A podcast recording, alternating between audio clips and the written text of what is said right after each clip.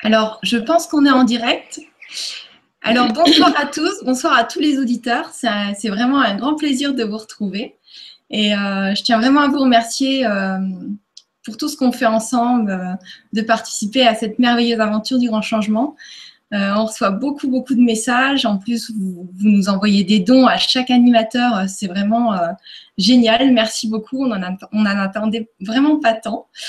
Et voilà, donc je, tiens vraiment à vous remercier du fond du cœur de nous suivre et puis du coup de faire monter les, les vibrations et d'élever en conscience tous autant qu'on est.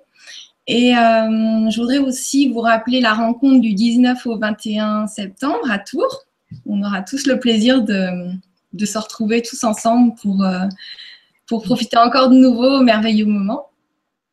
Et euh, ce soir, on a une grande, grande surprise parce qu'il y a Sylvie qui est avec nous, Sylvie Bourdin, et qui va accompagner Dominique. Et donc, bonsoir Sylvie, bonsoir Dominique. Bonsoir Gwénoline. Bonsoir. Alors, c'est ça. fascinant de se retrouver comme ça en tête à tête à des kilomètres de distance et d'avoir plein de monde qui écoute. Ça, moi, ça me fascine toujours. Notre génération, on n'est pas habitué à tout ça. Oui, c'est vrai que c'est génial. C'est vraiment génial. En plus de vous retrouver là tous les deux, pour moi, c'est une belle surprise. Je suis heureuse, je suis heureuse de partager ça avec vous et les auditeurs. Et euh, donc, ce soir, le sujet, c'est le couple. C'est la dépendance organisée et le laboratoire d'évolution. Donc, euh, ça va être chouette comme sujet. Et euh, on peut commencer par présenter Sylvie. Si tu veux te présenter quelques minutes, Sylvie, nous dire ce que tu as envie de nous dire. Eh bien, oui, je, me suis permise de, me taper l'incruste parce que c'était un sujet qu'on avait déjà abordé plusieurs fois avec Dominique Guanoline et que j'étais disponible ce soir. Et aussi parce que ça fait donc 25 ans qu'on travaille ensemble avec Dominique euh, qu'on a collaboré pour créer ensemble le jeu de cartes euh, La traversée des couleurs, qui est une, une grille euh, qui permet de mieux connaître ses besoins. Et régulièrement, depuis que nous travaillons ensemble, euh, eh bien, nous utilisons aussi les couleurs pour accompagner des couples. Et nous accompagnons donc régulièrement des couples euh, qui ont besoin un petit peu d'avancer, de, réfléchir ensemble sur, sur les, les étapes qu'ils traversent. Nous-mêmes, ça fait donc 41 ans que nous sommes mariés, 44 ans qu'on se connaît, avec des hauts, des bas, mais on, grâce à un certain nombre de repères, on sera content de partager avec vous ce soir. Eh bien, on, pense qu'on peut euh, apporter quelque chose dans, à cette époque qui voit le, le couple, euh, disons certainement, à une nouvelle ère de, de la vie sociale. Ce qu'elle dit pas, Sylvie, c'est qu'en fait, elle a toute une formation de psychologie. Elle a fait toute une formation avec Lise Bourbeau. Et en fait, c'est elle qui m'a beaucoup apporté dans ma formation audiovisuelle pour mettre en place euh, quelque chose de beaucoup plus complet que ce que j'aurais pu faire tout seul. On s'est aperçu que quand on faisait des choses à deux, ça marchait toujours beaucoup, beaucoup mieux que quand on était tout seul. C'est l'une des richesses du coup. Hmm. Donc, laboratoire euh, d'évolution, ben, certes, pour nous, ça, ça l'a été. Euh, dépendance organisée, ben, on, est aussi dans une dépendance organisée, on ne peut pas se le cacher. À partir du moment où on crée un couple, on crée forcément des liens. Et euh, l'important, c'est d'être de, réaliste sur euh, ben, la responsabilité qu'on a à, à, partir du moment où on a créé des choses ensemble. Voilà, donc euh, pour introduire ce débat, moi j'aurais envie de dire qu'aujourd'hui, euh, le couple n'a plus de modèle. On, est complètement sorti des modèles euh, d'autrefois, de, la tradition. Et, et c'est vrai qu'aujourd'hui, les couples euh, se cherchent. La, la, femme maintenant est libre, elle n'est plus soumise à son mari comme autrefois. On a des couples qui vivent à trois, à quatre, à cinq. on a diverses situations. Il y a aussi les couples homosexuels. Donc toutes ces nouvelles situations font qu'on n'a pas de modèle à, à, vous proposer. Mais par contre, on a réfléchi à quelques repères et qui, qui peuvent aider à avancer dans la mesure où on, garde le respect de soi et de l'autre, qu'on prend ses responsabilités quant aux choses qu'on a créées ensemble, si c'est une entreprise, si on a mis au monde des enfants. Donc, euh, on garde ce, ce respect et surtout qu'on reste vivant. C'est-à-dire que chacun, chacune euh, reste vivant et que le couple reste un lieu où on peut rester créateur de sa vie et joyeux vivant. Donc pour nous, c'est les trois repères essentiels. Après quoi, on a élaboré des questionnaires euh, qu'on aime bien euh, euh, proposer aux couples qui se posent des questions et qu'on accompagne euh, quand ils viennent en cure chez nous. Donc, si ça vous intéresse, on peut vous donner euh, quelques-unes des questions qu'on pose. nous, nous ah pensons, je, reprends, je, reprends, un peu ce que vient de dire Sylvie, nous pensons que c'est important quand on se met en couple de prendre un certain nombre d'engagements, et en fait c'est les trois engagements dont elle vient de parler, c'est plus que des repères, le premier engagement, c'est quoi qu'il arrive dans le couple, c'est toujours rester dans une relation d'amour, c'est-à-dire de respect mutuel. On peut pas dire je je t'aimais, je ne t'aime plus. C'est qu'on n'a jamais vraiment aimé. Quand on aime, on respecte même quand on sait pas. Alors, juste un instant, Dominique, on vient, je vois une question qui, enfin, c'est pas une question, c'est un commentaire qui dit parlez plus fort, on vous entend mal, s'il vous plaît. C'est ah, vrai que j'entends, j'entends un arrière-son assez spécial. Peut-être débrancher et rebrancher le, le casque. Rebrancher, débrancher le casque. C'est mieux comme ça? Peut-être qu'on si on parle plus fort, c'est mieux? Parce qu'en fait, on entend un tout petit bruit sourd. Enfin, essayez de reparler pour voir.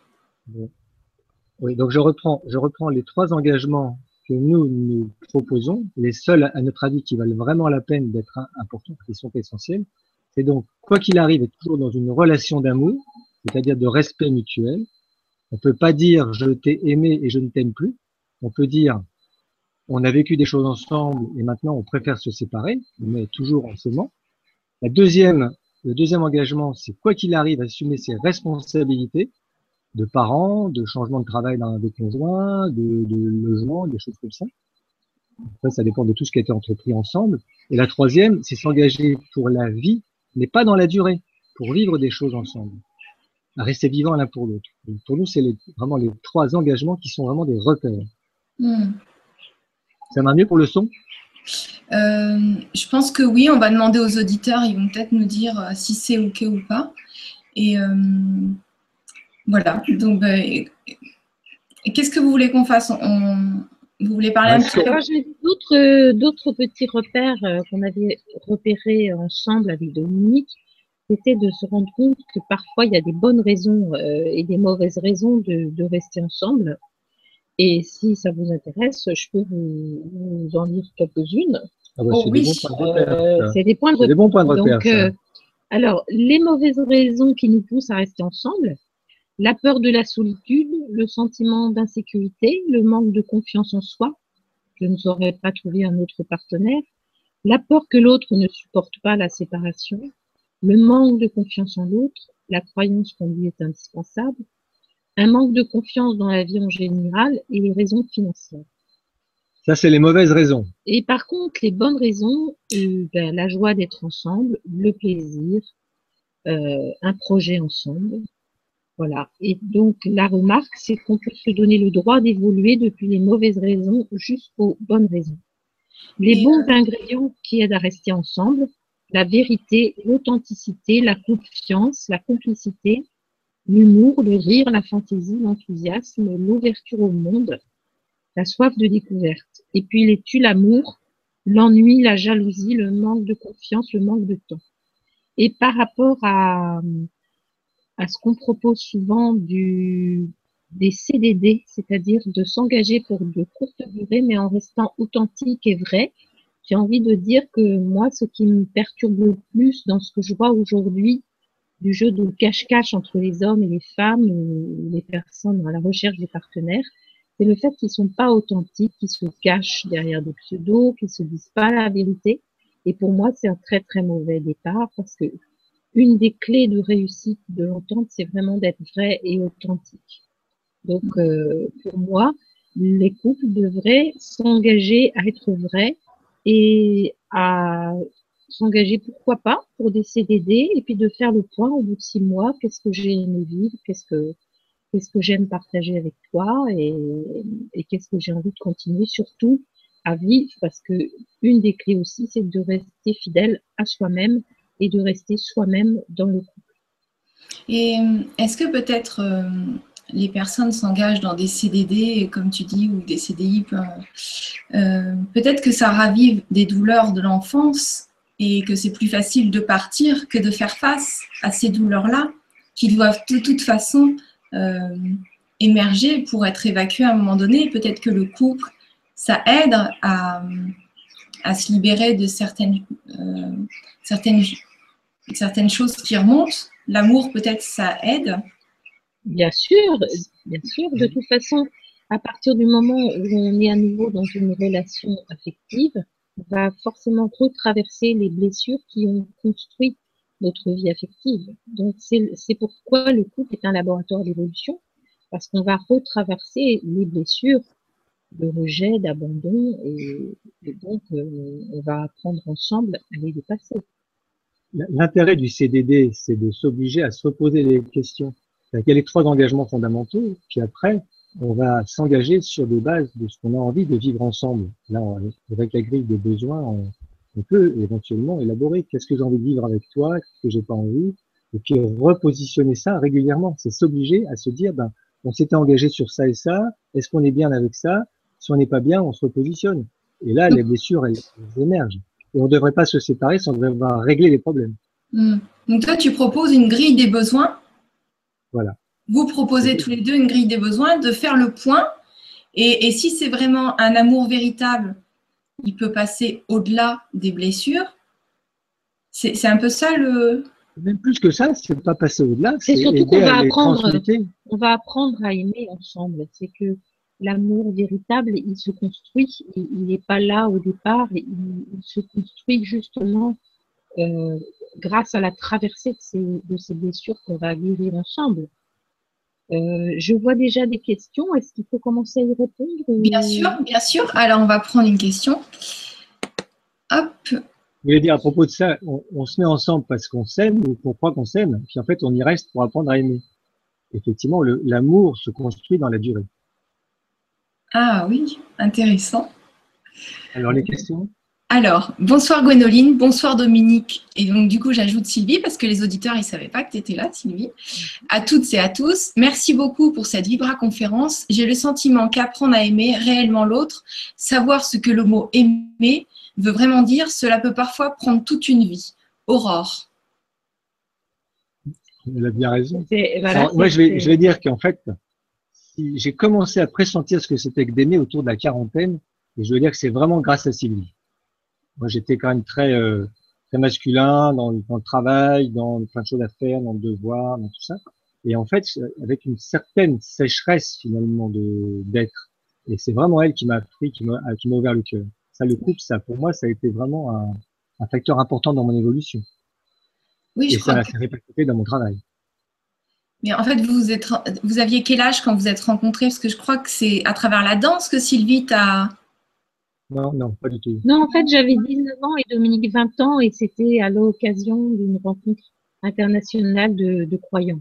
Écuménique, écuménique à Thésée, pour ceux qui connaissent. C'est là-bas qu'on s'est rencontrés. D'accord. D'accord. Ce serait. Ouais, ce serait, ce serait chouette de partager euh, l'histoire en version courte.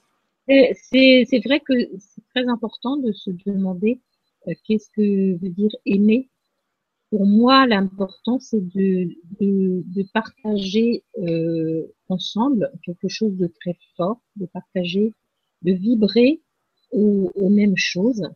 Donc, c'est d'avoir des passions communes, euh, d'aimer être avec l'autre. Il y a, il y a une aimantation qui est là, d'aimer partager euh, des choses avec l'autre. Et puis, c'est aussi ben, être heureux quand l'autre est heureux. Donc ça passe aussi par apprendre, euh, s'entraîner à, à, prendre soin des besoins de soi et de l'autre. Mmh. Rester vivant pour soi et pour l'autre. Parce que si je suis triste, je vais forcément euh, euh, mon, mon, caractère. C'est mieux pour mon compagnon que je sois heureuse. Et, c'est mieux pour moi qu'il soit heureux. Donc, ça va être une quête de, du bonheur ensemble pour moi, c'est ça, c'est rester joyeux et vivant ensemble. D'accord. Grâce, grâce, à l'autre, Donc, dans son individualité, d'être heureux pour être heureux en couple. Aussi. Ouais. D'où l'intérêt d'apprendre ses besoins et d'apprendre à en prendre soin. Et vous parlez... facile. Vous parlez d'apprendre vos besoins, d'apprendre ses besoins, euh, c'est-à-dire Dans des couples, c'est assez souvent que les choses ne sont pas dites correctement. La, femme, elle va beaucoup attendre que le, le, compagnon devine ce dont elle a envie, ce dont elle a besoin. Le compagnon, il va attendre que la femme elle s'exprime, et puis ça peut tourner en rond comme ça longtemps. Il faut vraiment apprendre à communiquer. Qu'est-ce que je ressens à ce moment-là? Qu'est-ce que j'ai envie? Euh, Qu'est-ce que je ressens quand tu, tu te comportes comme ça Et qu'est-ce que j'aimerais que tu changes dans ta façon de te comporter par rapport à moi? Qu'est-ce que toi, tu aimerais que je change? Enfin, C'est tout un dialogue qui doit s'instaurer en permanence. Mmh. Souvent, souvent, en développement personnel, on découvre que les gens vont mal parce qu'ils ne s'aiment pas. Et effectivement. Ils ne s'aiment pas eux-mêmes. Ça veut dire quoi s'aimer? Effectivement, ça veut dire en fait prendre soin de soi. Et prendre soin de soi, bah, ça veut dire effectivement prendre soin de ses besoins. Donc, il faut qu'on les connaisse, les besoins, pour en prendre mmh. soin. C'est pour ça aussi que quand on fait un travail avec les couples, ce qu'on essaye de faire, c'est que chacun d'entre eux, des deux, des deux parties du couple, fasse un travail sur lui pour repérer où il en est, qu'est-ce qu'il est, qu'est-ce qu'il a envie de vivre, c'est quoi ses besoins. Chacun fait ça de son côté, et puis après, on peut le mettre ensemble, puis dire, ben voilà, moi j'aurais envie de dire ça avec toi, ou peut-être pas ça, j'ai envie d'un espace de liberté dans tel ou tel domaine. À ce moment-là, on peut prendre un engagement sur ce qu'on a envie de vivre ensemble, mais à condition déjà d'avoir fait le point sur ce que l'on est soi-même. Mais pour conclure, je, suis d'accord avec Aurore que aimer prend vraiment toute une vie. Apprendre à aimer, et, que c'est ce qu'on disait tout à l'heure, c'est qu'on reste ensemble pour apprendre vraiment à, aimer, en guérissant de nos blessures et en prenant soin euh, l'un de l'autre. Écoute, merci Dominique, merci Sylvie pour la réponse et merci Aurore pour la question. On va prendre. Euh, alors, il y, a Arthur qui dit J'adore vos tableaux derrière vous. On a réussi à faire une petite installation grâce à notre ingénieur technicien qui travaille en collaboration avec nous depuis relativement peu de temps. Il nous a Olivier. Euh, tout ça, c'est vraiment super. Ouais, merci Olivier. Ce sont les tableaux d'un monsieur qui s'appelle Jacques Trichet. Thierry s'est acheté, vous, pouvez aller voir son site sur, euh, sur Internet. Ouais, c'est vrai qu'il y en a dans toutes les pièces du centre et ils sont, ils sont superbes. C'est vrai qu'ils sont superbes. Alors, une autre question de Claude. Bonsoir, on se met en couple pour payer moins d'impôts? Point d'interrogation. Car il faut bien le dire, sa moitié, on ne la trouve jamais, puisque nous sommes toutes et tous féminins, masculins à 50%, n'est-ce pas Claude? Alors, la, notion de, deux moitiés d'orange qui se complètent, c'est une notion grecque qui est, pas, qui est vraiment très très ciblée dans l'histoire. Moi, je dis qu'on se met ensemble souvent parce qu'on sent qu'on se complète, mais si ça se passe bien, on va apprendre de l'autre ce que l'on ne sait pas. Et là, c'est aussi un laboratoire. Et puis à ce moment-là, quand on a appris, eh bien, j'allais dire, on peut vraiment faire alliance sur des sur des choses qu'on va pouvoir construire ensemble, puisqu'on n'est plus dans une dépendance, dans, je pourrais dire, dans un dans un manque. On est dans quelque chose, dans une plénitude qui peut créer quelque chose.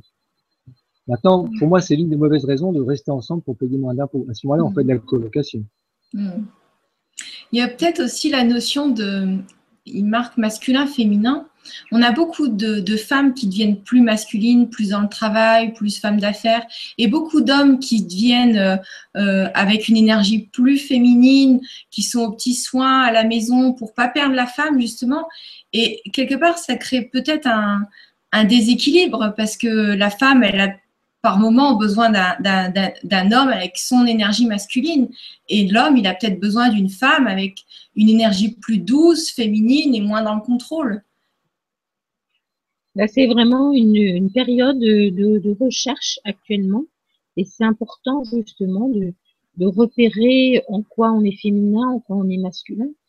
Ce que j'entends souvent, moi, des couples qui viennent ici, les, femmes se plaignent parce qu'elles doivent beaucoup prendre des initiatives et elles aimeraient que ce soit leurs compagnons qui proposent des choses, qui leur fassent des surprises. Et en fait, eh bien, c'est l'énergie féminine d'être initiatrice. C'est-à-dire que euh, là, en l'occurrence, effectivement, c'est beaucoup les femmes souvent qui organisent les vacances, la vie de famille, qui proposent une sortie, qui proposent un stage mais on peut dire c'est le rôle du féminin. Alors parfois, les hommes peuvent être plus féminins que les femmes, mais en tout cas, euh, je trouve que les femmes ont tort de reprocher ça à leur mari parce que c'est le rôle du féminin que d'être les initiatrices de, de, du chemin à, à faire ensemble. Et c'est plus le rôle du masculin de tout mettre en œuvre pour que ça puisse se faire. En Mm. gros, notre cerveau féminin va avoir l'intuition, va sentir ce qui est juste et bon pour nous. Et après, notre cerveau masculin va mettre en place euh, ce qu'il faut pour que ça ait lieu. En gros, si la femme dit euh, je sens que ça serait bon pour nous de partir en voyage, euh, c'est une bonne idée, admettons, les deux sont d'accord, et c'est le cerveau masculin qui va chercher la, euh, la destination, les moyens, l'argent, euh, voilà, les, dates, qui va organiser. Mais après, peut-être que c'est la femme qui aura le cerveau plus masculin et l'homme qui aura le cerveau plus féminin. Mais en tout cas, il faut que les deux soient là pour construire quelque chose. Et à notre époque de mutation rapide et profonde, c'est beaucoup le féminin qui est en train de reprendre sa place. Et donc, euh, moi, je suis très sensible à, même si elle ne sent pas forcément toujours, à ce que Sylvie peut dire, parce que j'ai réalisé que ses intuitions étaient souvent très bonnes. Je pense qu'il y a beaucoup de choses qu'on a fait évoluer ensemble grâce à ça, à l'écoute de ses intuitions. Bah, merci beaucoup, Dominique. Oui, tu veux rajouter quelque chose, Sylvie? Oui, j'ai vu une question. Oui, alors bah, je, je vous remercie déjà pour la réponse. Je remercie Claude pour la question. Et dis-moi, quelle question? Il y avait une question où la, la, la personne disait que c'était surtout sa, sa part d'ombre qui, qui sortait dans la relation et je la vois plus cette question. D'accord. En fait, Euh, Voilà, je la vois, c'est deux, c'est deux ch- Chirel, tout en bas. Ouais. c'est de Patty. Voilà, de Patty. Alors, on va- on va sélectionner cette question-là et merci à tous ceux qui ont sélectionné plus 11 pour la faire remonter. Bonjour et merci pour vos éclairages. Lorsque j'ai rencontré mon compagnon, c'était une évidence absolue, la certitude d'avoir rencontré ma moitié. Cependant, cette relation fait sortir de moi tout ce que j'ai de plus sombre, de destructeur. Pourquoi? Merci, Patty. Alors, c'est très intéressant parce que c'est souvent ce qui, qui arrive, vous avez dû le remarquer, c'est qu'avec des étrangers, les gens qu'on craint un peu, euh, on, va montrer le meilleur de soi. Et puis, avec quelqu'un euh, avec qui on se sent en confiance, on va oser, euh, on va oser montrer toutes ses peurs. Et, et du coup, on va devenir désagréable parce qu'on a peur. Et du coup, on, on ose, euh, on peur, ose, colère. on ose tout sortir. Et il faut que la personne qui, qui subit ça, qui quelque part est la plus belle émotionnelle de l'autre, il faut pas qu'elle se sente euh, trop triste parce que ça, ça veut dire que ça veut dire que quelque part euh, là il existe une relation où on, où- où on est soi, on est vrai. Alors si être vrai c'est être Dieu, je trouve ça dommage, mais il faut bien savoir que nous de temps en temps les femmes on a besoin de vider notre sac à chagrin, on a besoin de vider euh, un trop plein de, de ras-le-bol, de plein de choses, de blessures dont on parlait tout à l'heure, les blessures qu'on a subies. Mais c'est important aussi que l'autre visualise une poubelle à côté de lui et se dise oui mais moi perso je suis pas une poubelle donc je veux bien accueillir je veux bien comprendre que tu as plein de choses à, nettoyer chez toi mais moi je je prends pas. Je prends pas ça pour moi euh, vous voyez. Donc comment trouver un moyen d'évacuer et de nettoyer tout- toutes ces euh, ben toutes ces blessures euh, sans sans peser sur le compagnon?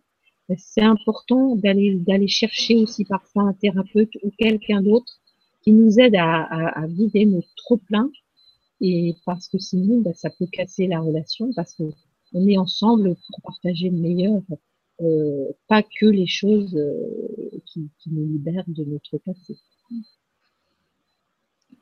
Tu veux rajouter quelque chose, Dominique, ou on passe à une autre question? Bien vu ça. Et bon, nous, on a cette expérience-là. Il y a pas, je pense pas qu'il y ait des couples qui durent longtemps sans qu'il y ait des périodes de, de crise importantes. où- C'est, c'est pas, il y a forcément tout le temps des déséquilibres qui apparaissent. La, dynamique de la vie, c'est ça. C'est, et à par moment, bah, l'un des deux peut être complètement à la saturation. Alors déjà, il y a toutes ces histoires passées. On avec ces blessures, c'est ce que vient de dire Sylvie. Mais dans la relation de couple, dans la durée, il y a des moments où l'un se sent peut-être moins respecté que l'autre, et puis, puis peut-être s'il n'a pas assez exprimé les choses au fur et à mesure, à un moment donné, ça peut exploser. Ça, ça fait partie aussi des relations normales dans un couple. Il simplement, à un moment donné, être capable de dire, bon, ok, s'il y a une colère, s'il y a quelque chose qui ne va pas, il y a sûrement des raisons. C'est pas forcément les raisons explicitées. Je pense que pour ça, euh, il y a pas mal de femmes qui ont tendance à, à, à parler, à réfléchir tout haut en parlant euh, et en les femmes même peut-être noyées dans des émotions. Donc c'est tout un art du côté masculin de trier, de dire s'il y a colère, s'il y a tristesse, c'est qu'il y a quelque chose qui ne va pas. Et arriver à décoder seul euh, dans un premier temps et avec la personne qui est dans cette période un peu difficile, décoder qu'est-ce qui est euh, qu'est-ce qui est juste parce que ça, ça, ça renvoie toujours à quelque chose de juste les zones d'ombre renvoient toujours à quelque chose de juste. Le tout, après, c'est de prendre le temps de se poser pour dire, bon, qu'est-ce qui s'est passé? Est-ce que c'est des choses qui sont liées à mon histoire passée? Est-ce que c'est des choses qui sont liées à, à l'histoire de notre couple? Et puis, bah, on avance. C'est ça, le laboratoire aussi. C'est important, de toute façon, de s'exprimer parce que euh, on sait que moins on va s'exprimer, moins on va exprimer ses émotions, plus on va tomber malade. Donc, c'est très bien de s'exprimer plutôt que d'attraper un cancer. et simplement, ben, il faut apprendre à le faire sans violence et dans le respect de l'autre, en apprenant la communication non violente. Donc ça, c'est l'une des, des, bases de la bonne relation de couple. Voilà. C'est apprendre les bases de la communication. Alors ça, c'est la couleur turquoise.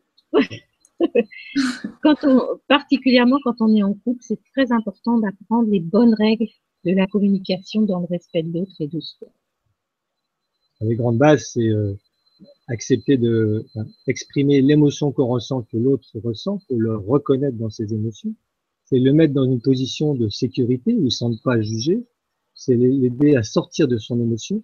Et puis après, c'est parler de soi.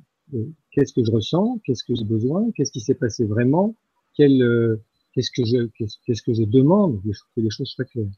Il y a quelques bases qui sont pas très compliquées en fait. euh, dans les textes à appliquer c'est pas toujours évident. En tout cas, c'est dire je plutôt que tu. voilà. Je, je me sens. Oui. Et de dire je me sens comme ça quand tu fais, enfin quand euh, quand se présente cette situation-là ou quand tu, tu fais cette chose-là, je me sens de telle manière. Par exemple. Dès qu'on accuse l'autre, dès qu'on accuse l'autre, si on dit tu, l'autre se sent généralement jugé et va fermer sa coquille. Il va chercher à se défendre. Alors que quand on dit, bah, écoute, c'est ce que je ressens, ça ne se discute pas, un ressenti. Ça ne se discute pas, ça s'accueille. La plupart du temps, quand on s'aime, si on s'aime en couple, c'est qu'on s'aimait, si l'autre il dit que je me sens mal dans cette situation-là, bah, on a envie que ça change. Alors que si on dit, bah, tu as fait ci, tu as fait ça, on a envie de se protéger, de, de se défendre. Ça sert à rien, ça fait qu'amplifier. D'accord. Alors, vous avez vu une des douze clés en couleur. Le turquoise. Le turquoise, d'accord, la communication. C'est ça? Non? Oui, c'est ça. Oui, bon. euh, merci. La deuxième, on l'a dit tout à l'heure, la deuxième, c'est le science. C'est que dans une bonne communication, l'une des priorités, c'est l'authenticité. C'est d'être vrai. Être soi-même, être vrai. Parce que si on n'est pas vrai dans la relation de couple, on peut jamais tomber sur un partenaire qui est vraiment en harmonie avec soi, puisqu'on ne s'est pas montré comme on était. Comment c'est pour ça bon que partenaire? être vrai, c'est aussi savoir montrer son côté sombre. Parce qu'on en a tous.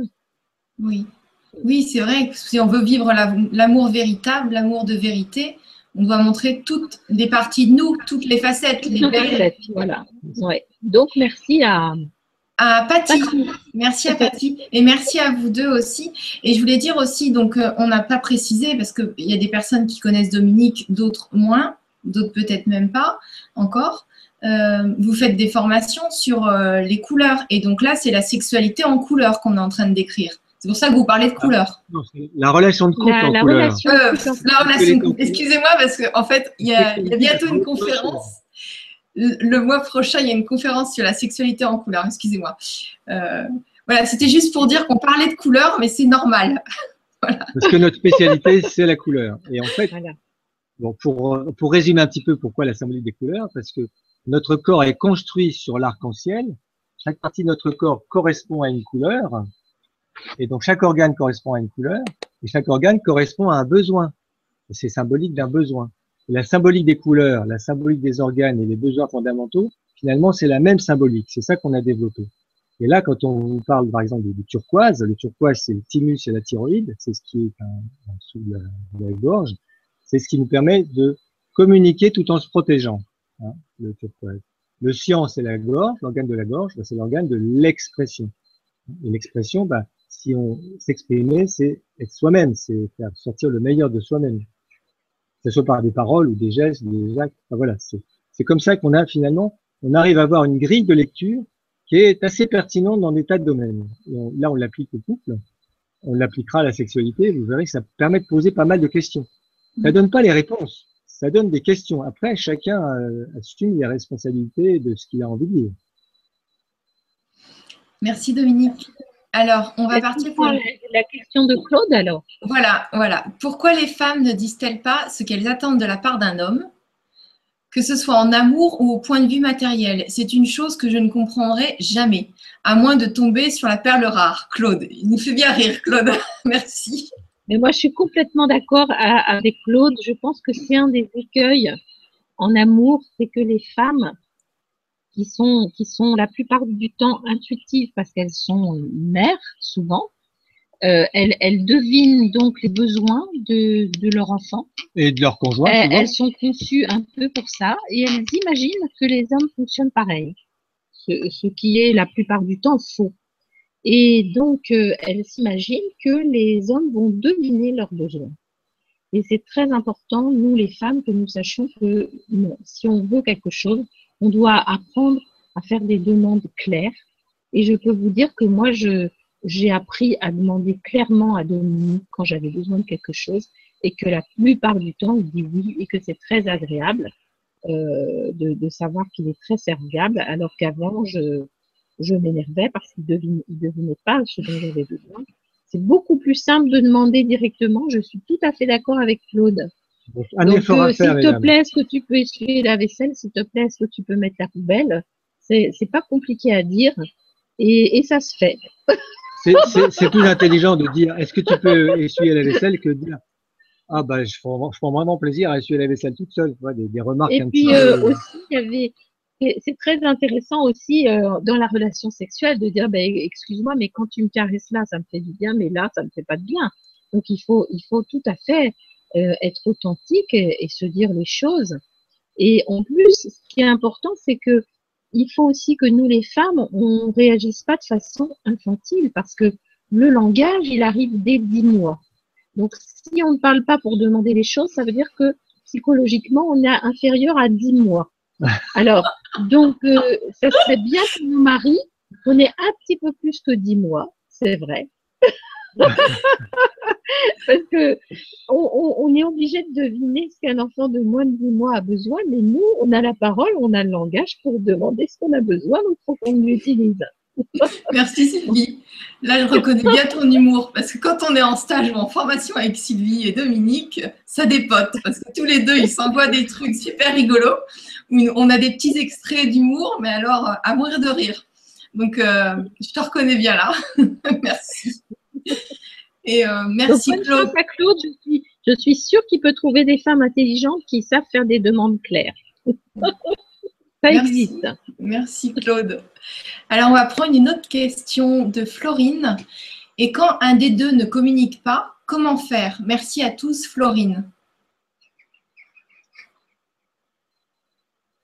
Alors, on a dit euh, tout à l'heure que le couple, c'était un excellent laboratoire d'évolution, si les deux ont envie. Sinon, c'est effectivement, c'est très, très difficile. Euh, comment obliger l'autre à communiquer?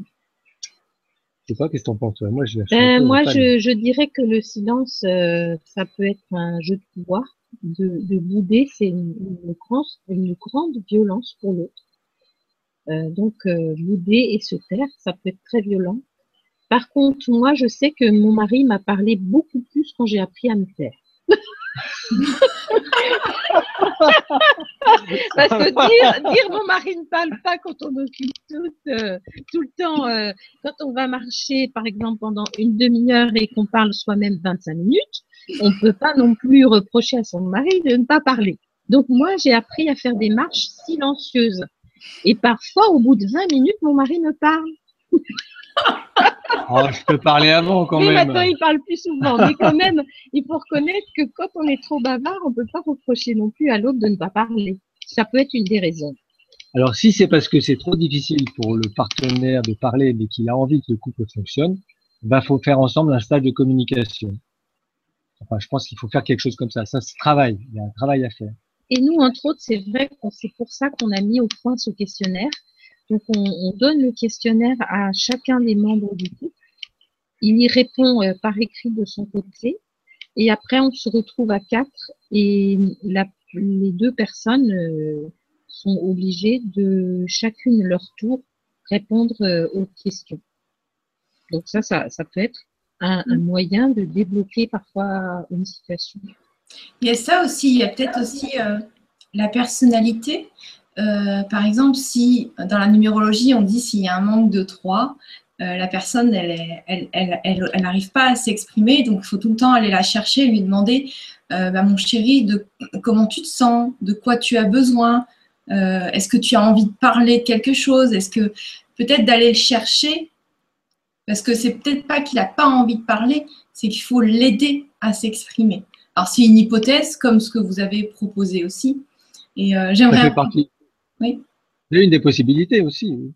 Voilà. Sur, sur, nos, sur, nos, quatre enfants, nous avons trois enfants qui parlent beaucoup et un enfant qui parle peu. Heureusement, il commence enfin à s'exprimer. Mais enfin, voilà, il ne pouvait pas s'exprimer étant donné que les trois autres parlaient énormément et qu'il ne pouvait pas en placer une. Donc, ça se peut que ce soit une personne, celle qui parle pas, qui a été dans une famille où, ben, il avait du mal à, prendre sa place parce que les autres occupaient tout devant la scène aussi.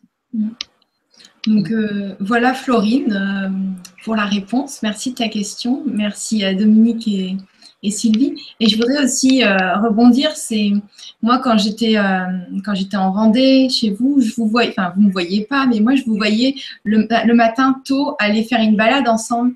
Et je trouve que ça soude que, que tous les deux, que, le couple puisse prendre un temps au milieu de la nature pour se balader une demi-heure ou plus. Et moi quand je vous voyais, je me dis c'est quand même génial parce que il démarre la journée comme ça, euh, posément au milieu de la nature, en connexion, et après, chacun va qu'à ses occupations. Je trouve ça magnifique. Voilà, j'avais juste envie d'exprimer. Euh, voilà, Alors, ça, on peut dire c'est l'indigo C'est le bleu foncé. C'est le, le, bleu foncé. foncé. C'est-à-dire le ressourcement, le besoin de silence, euh, le, la méditation. Euh, Prendre du temps de rien. C'est important pour, voilà, pour s'apaiser, pour, calmer son mental. Euh... un, temps, un, temps, de rien, ça veut dire quoi pour vous? Ben, la, la, promenade, c'est une occasion. De, alors, on, on, échange aussi, mais on ne parle pas forcément pendant une demi-heure, trois quarts d'heure. C'est un, un, un, ressourcement pour, pour l'un et l'autre. Et puis, bah, ça peut donner justement, euh, du coup, lieu aussi à, à des échanges. C'est pour nous le, le fait d'aller régulièrement dans la nature, c'est un grand ressourcement et ça fait partie des besoins. Euh, justement, le silence, c'est aussi un besoin qu'il faut respecter chez nous. D'accord. C'est vraiment les deux, hein. pouvoir communiquer et puis aussi respecter du silence. Ça, mmh. Le ouais, silence est, est nécessaire à l'intégration des événements. Oui, et eh oui, oui, oui. Alors, on, va, on peut prendre une autre question. Euh, le son n'est toujours pas terrible. Il sature le volume et peut-être trop fort. Vous êtes trop loin du micro, je pense. Merci. Fort, Sève. On ne peut pas être tellement plus près là. Alors, on parle trop fort parce qu'on est trop près ou on parle pas assez fort Alors, je pense que là, c'est mieux. Je pense que, que là, ça va. Oui, là, je pense que là, c'est mieux. C'était peut-être quelque chose d'avant. Donc, euh, désolé. Et n'hésitez là... pas. Oui. Là, là ça, ça a l'air d'aller. Oui, ça a l'air d'être bon là. Euh, si, si vous voulez revenir, les, enfin, s'il y a d'autres personnes qui ont des, des, choses à exprimer par rapport au son, n'hésitez pas. Mais apparemment, ça a l'air d'être bon. Euh, une autre question. Bonjour, je suis Karine et pour les couples lesbiens, euh, là, pour le coup, les énergies sont bien mélangées. Y a-t-il des études d'observation en cours à venir qui démontrent l'organisation répartie entre chacune face aux différentes responsabilités et aux personnes? Jamy. Je comprends la question. Vous pouvez répéter la question C'est un peu compliqué ça. Alors, je suis Karine et pour les couples lesbiens, là pour le coup, les énergies sont bien mélangées. Y a-t-il des études euh, d'observation en cours à venir, qui, démontrent l'organisation répartie entre chacune face aux différentes responsabilités et aux personnes? Peut-être, euh, tout à l'heure, tu as exprimé le féminin et le masculin et voulais savoir si dans un couple lesbien ou lesbienne, ça, il y, a, chacun à sa répartition des tâches. Bah, dans un couple lesbien, il va y avoir de toute façon, ça, pratiquement, enfin, c'est difficile. Je pense qu'il faut pas prendre, faut pas forcément généraliser, mais ceux qu'on a rencontrés, il y en a souvent un qui a un côté plus masculin et l'autre un côté plus féminin. Ils retrouvent un, un équilibre euh, dominante masculin-féminin, mm. mais je sais pas s'il y a vraiment des, des couples, parce que bon, de plus en plus, mais qui sont vraiment équilibrés, les deux, autant de masculin que de féminin, je sais pas. Moi, je, je, pense que là encore, c'est, il n'y a pas de modèle, euh, parce que déjà dans les couples qui sont pas lesbiens, on voit, euh, on voit que des, des, hommes sont féminins et masculins et, la femme est masculine et féminine. Et donc dans le couple lesbien, ça peut être tout à fait la même chose. Il peut très bien y avoir euh, deux femmes qui sont féminines et qui sont quand même ensemble et il y en a une qui, qui, qui quand même euh, décide d'être plus dans le cerveau masculin au sens de, de l'organisation, des comptes, euh, de, de, faire le jardin, euh, de, de trouver quelqu'un euh, qui fasse des tâches qui, qui soient plus physiques. Mais moi, je pense pas qu'il y ait de modèle. Hein. C'est vraiment, c'est à chaque couple de, de justement de voir les besoins et de se répartir les tâches.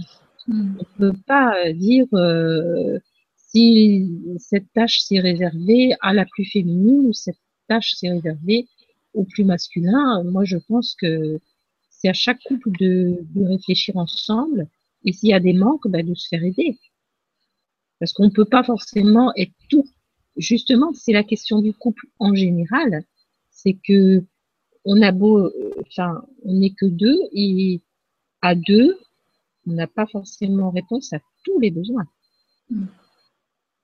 D'où l'idée parfois qu'il y a des couples à trois ou à quatre ou à cinq, ou alors que on, a, euh, on a à côté des aides ou des, ou des, relations qui vont nous aider à équilibrer.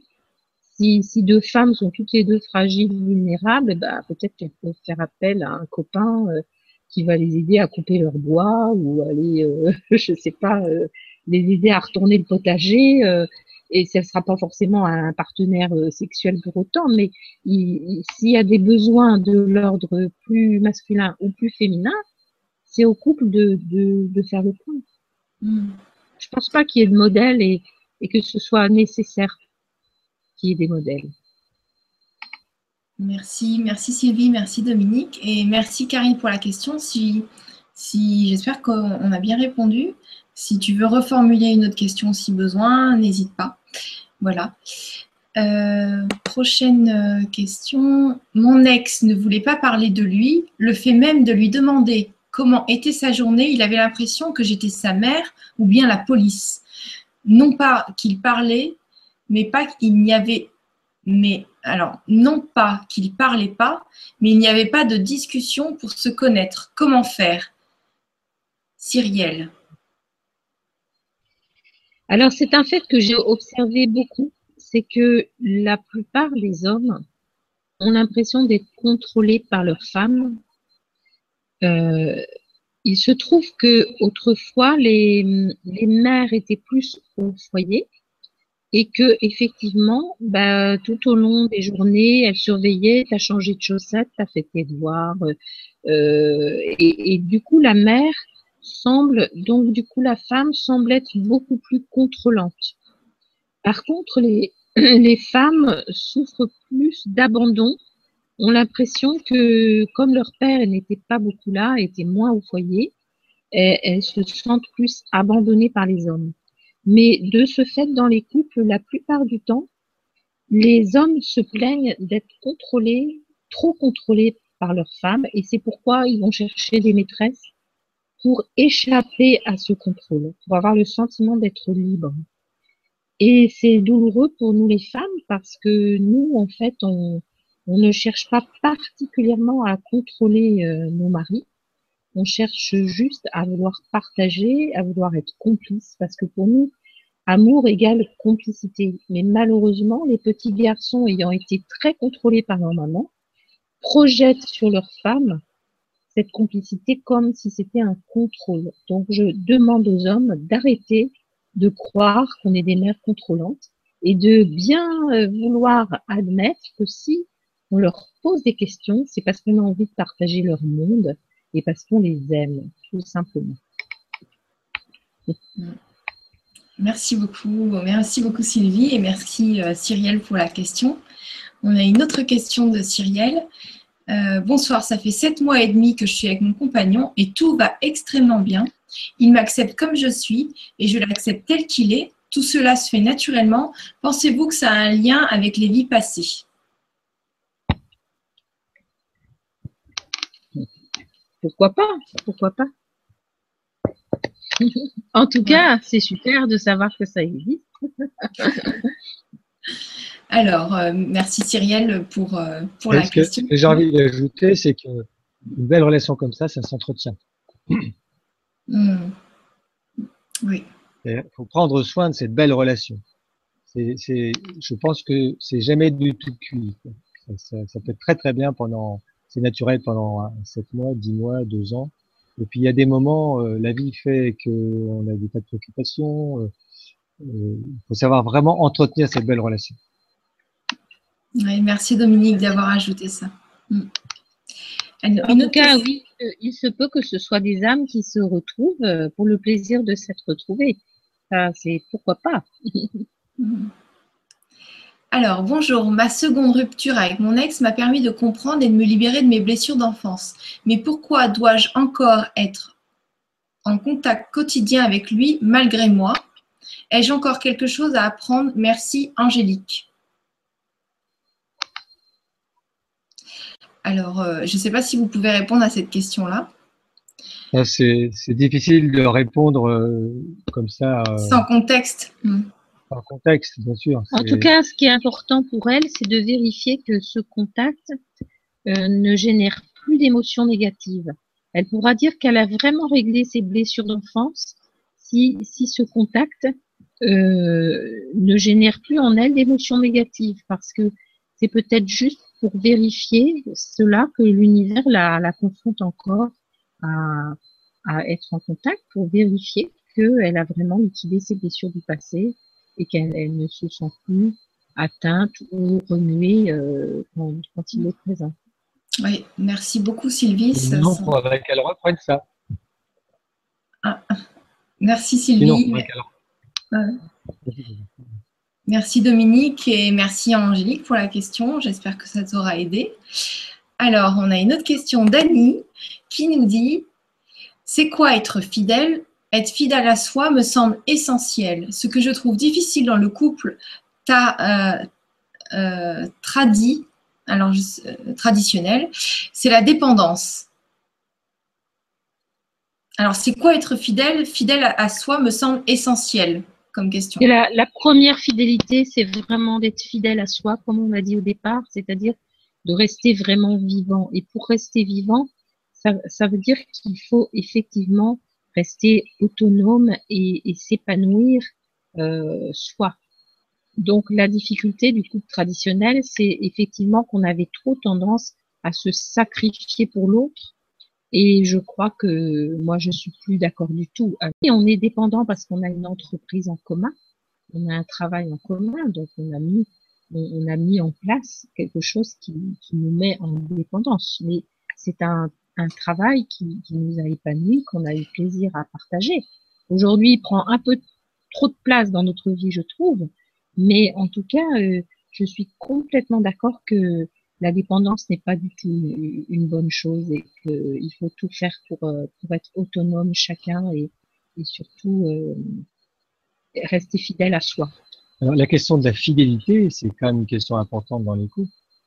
Je pense que dans les, dans les échanges dans un couple qui commence, c'est important d'être vrai et de se dire de quel espace de liberté j'ai besoin ou j'ai envie.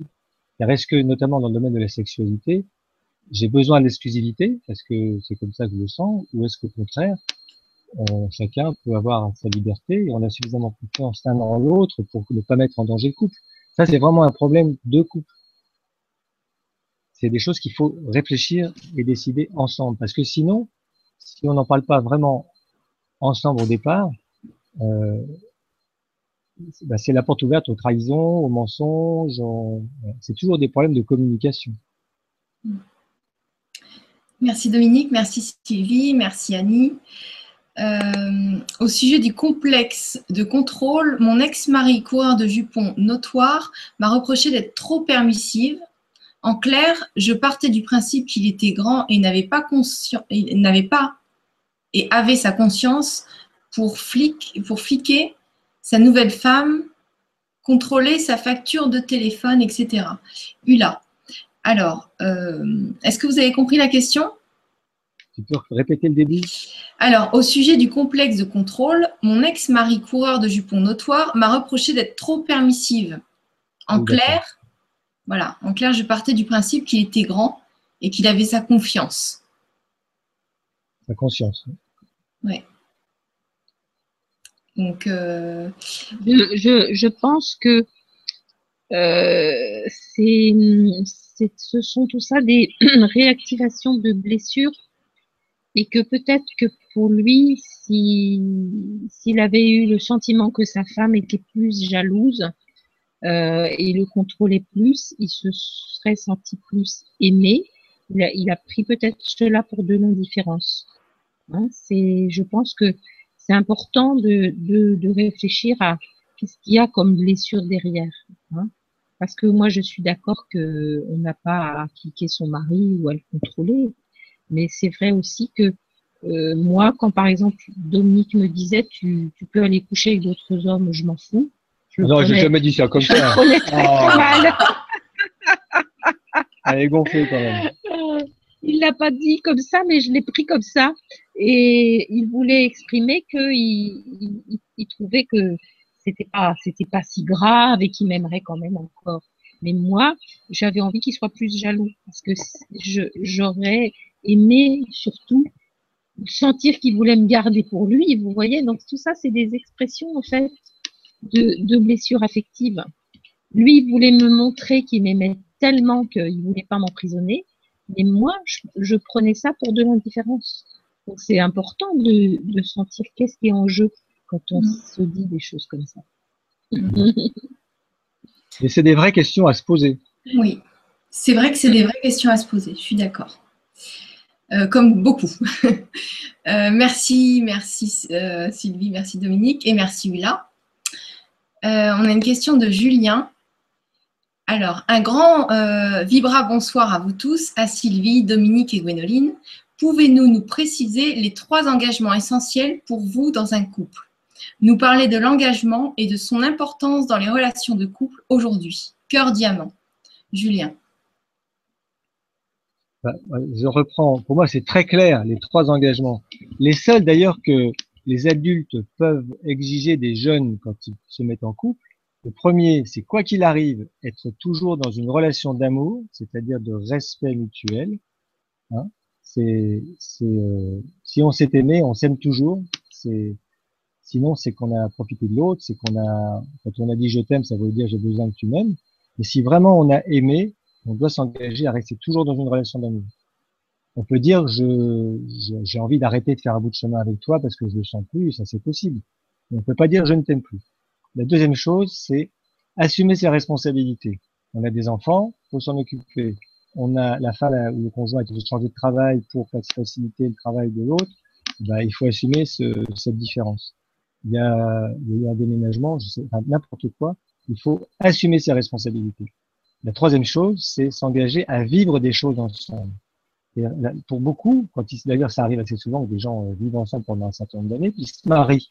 Et puis à ce moment-là, c'est le début de la fin pour beaucoup, le mariage, ça va être ça. Alors qu'en fait, l'essentiel, c'est de se dire, on va vivre des choses ensemble. Après, ça durera euh, six mois, dix ans, quinze ans. Le paradoxe, c'est que si on vit vraiment des choses ensemble, ça peut durer longtemps. Voilà les trois engagements. Et puis, l'importance de l'engagement, c'est effectivement primordial. Mais comme on expliquait tout à l'heure, il ne faut pas s'engager pour des choses pour lesquelles on n'est pas prêt.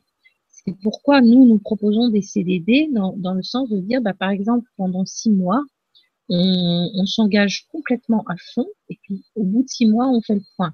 C'est-à-dire, bah, qu'est-ce que tu m'as apporté, qu'est-ce que je t'ai apporté, euh, euh, en quoi j'ai pu rester moi-même, en quoi tu m'as empêché d'être d'être moi-même, parce que rester soi, ça fait partie aussi des choses importantes, comme on a dit tout à l'heure, de rester fidèle à soi.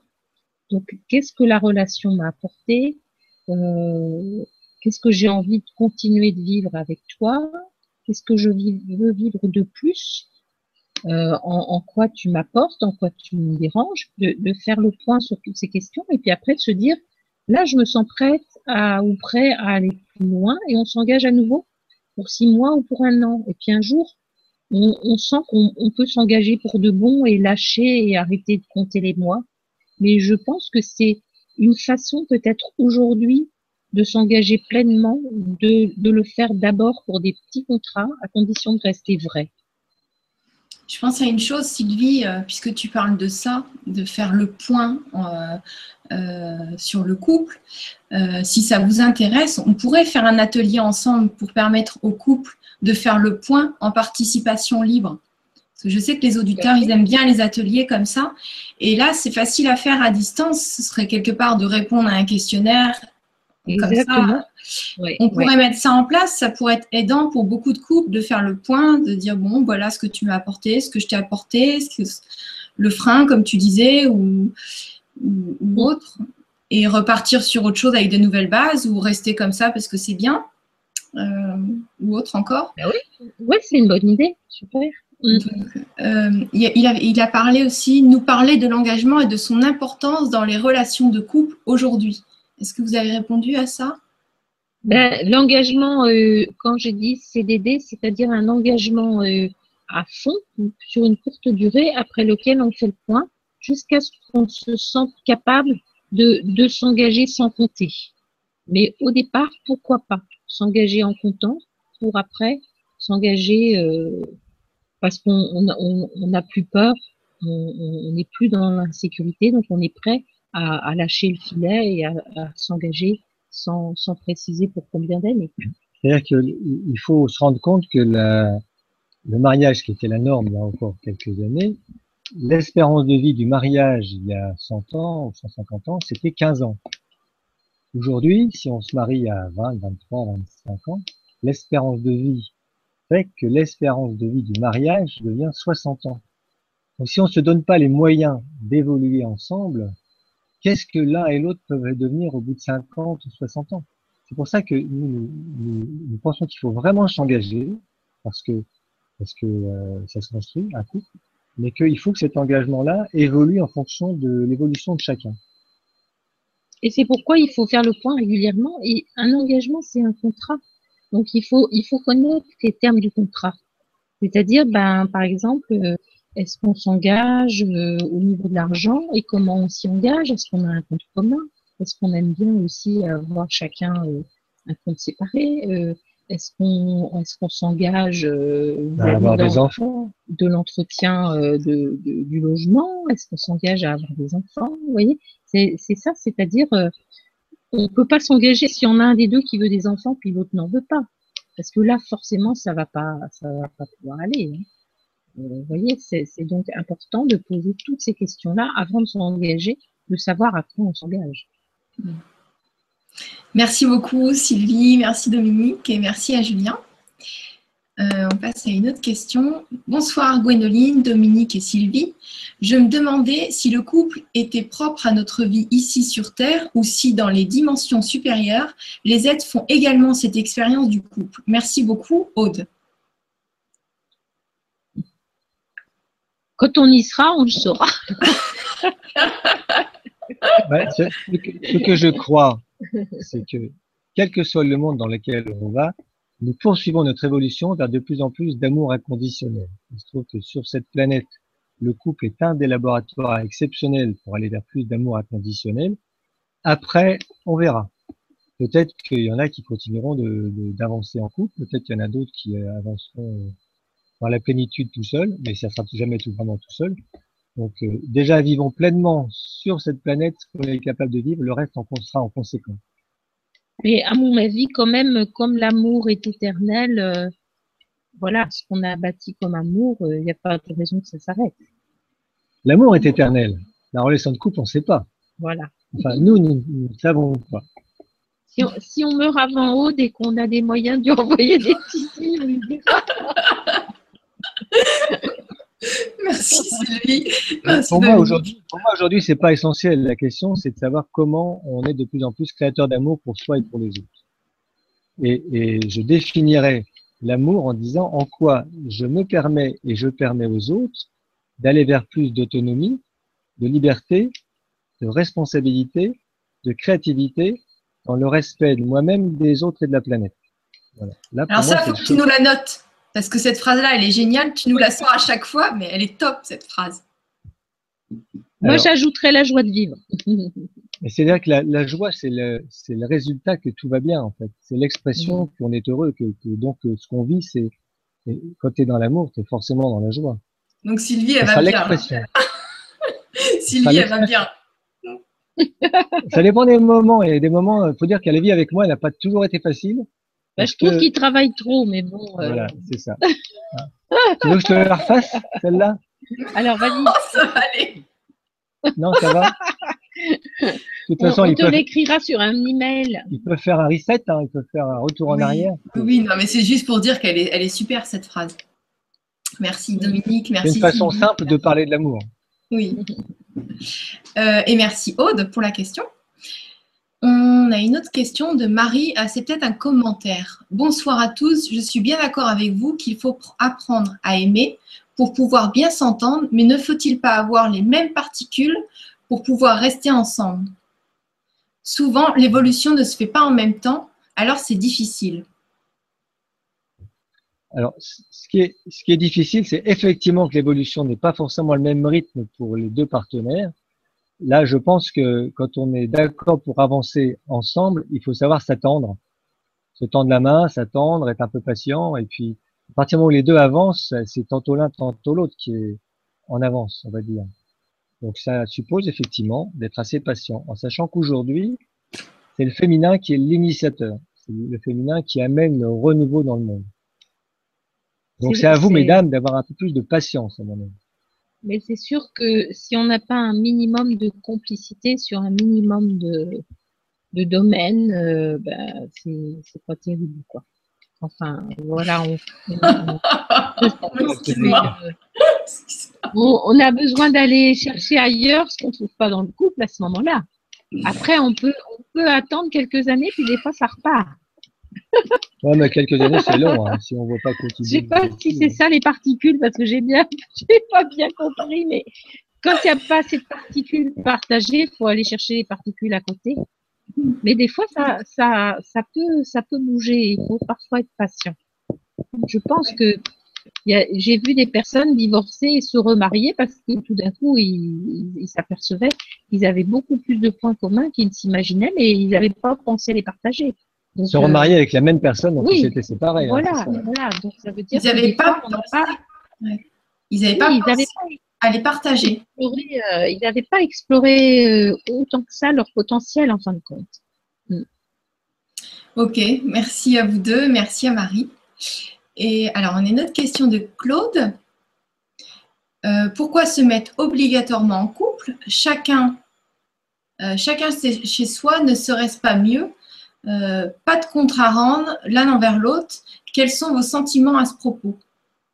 Bah, c'est ce qu'on pourquoi pas, pourquoi pas, mais ça tout, tout dépend de son tempérament. Euh, il y a des personnes qui ont besoin d'être beaucoup plus souvent seules qu'en couple, et dans ces cas-là, effectivement, je crois qu'il vaut, c'est préférable d'habiter seul, surtout dans les familles recomposées, où, où finalement euh, on s'aperçoit que les, les, bons moments partagés en couple euh, sont, sont, souvent euh, euh, perturbés par les enfants de l'autre, autant vivre séparés et vivre le meilleur ensemble. C'est à chaque couple de déterminer ce qui est le meilleur pour lui. ça fait partie des recherches actuelles des couples, des, des modes de fonctionnement différents. Pour nous, tout est possible.